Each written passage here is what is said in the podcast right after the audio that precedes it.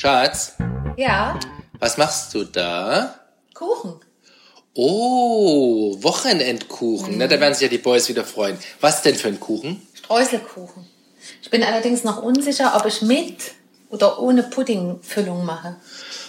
Das ist ja auch schon so ein bisschen äh, ja so eine Urfrage, ne? Mit oder ohne Pudding der Streuselkuchen? Na, ich finde mit Pudding, weil mit Pudding ist es eher quetschig und, und, und, und saftig und ohne Pudding ist es so furztrocken. Das finde Ja, aber ich mag das ja so archaisch dann, ja, dann kann man den so den Kaffee tunken. Ih, Wenn der Kuchen dann so eine. Woche alt ist oder so, oh herrlich, das kenne ich von meinen Großeltern. Mein Opa hat das immer gemacht, die Oma hat ja auch immer gebacken.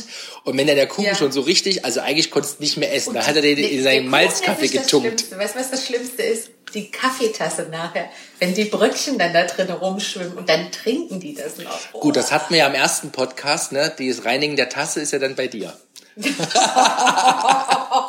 Super, aber nein, aber ich meine wirklich, das zu trinken, wenn diese kleinen Bröckchen so der Flüssigkeit in deinem Hals, also wenn du merkst, dass in deiner Flüssigkeit, die du trinkst, noch Bröckchen drin sind, das ist doch widerlich. Ich bin ja lösungsorientiert. Der Trend geht zum Zweitkaffee.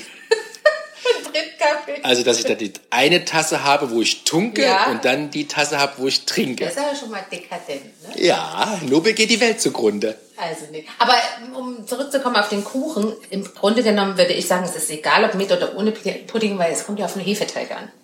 Das ist ja schon die Schwierigkeit für die meisten Leute. Da hast du recht, aber das ist bei dir nicht die Schwierigkeit. Ich, aber das ist scheinbar so ein bisschen in den Genen, auch wenn es meine Mutter scheinbar übersprungen hat. Weil bei meiner Großmutter ist der im Tiefkühlfach, Ja, hat die Tür aufgedrückt. Bei dir geht er Ja. im Kühlschrank weiter und, oder hängt die Heizung runter, Ja, was ja ziemlich eklig ist. In die Heizung rein. Ja, lecker. Das auch kann man da, die, diese, in der Heizung sind doch meistens solche Flusen. Mm. so.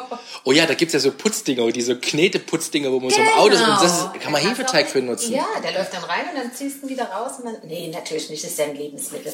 Aber was ich sagen wollte, damit der Hefeteig muss, das versuche ich immer wieder den Leuten zu erklären, der braucht Geduld. Der muss wie so ein schöner, glatter Babyarsch in der Schüssel, wenn du den so rührst mit dem Rücken, dann muss der wie so ein Babyarsch Mhm. Aber jetzt frage ich mich, wieso der dann bei dir wird, weil Geduld ist ja genau deine Stärke.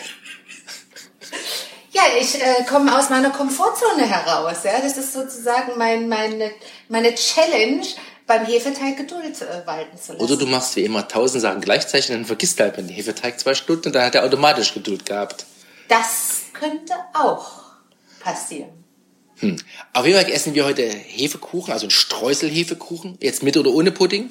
Ja, Hauptsache ohne Kaffee. Weil dann würde ich ihn ohne Pudding machen, weil zum in Kaffee tauchen ist es mit Pudding noch widerlicher. Dann schwimmen nämlich nicht nur die Bröckchen im Kaffee, sondern obendrauf auch noch so eine Fettschicht vom Pudding. Oh nee. Okay, da habe ich jetzt direkt Appetit auf den Kaffee.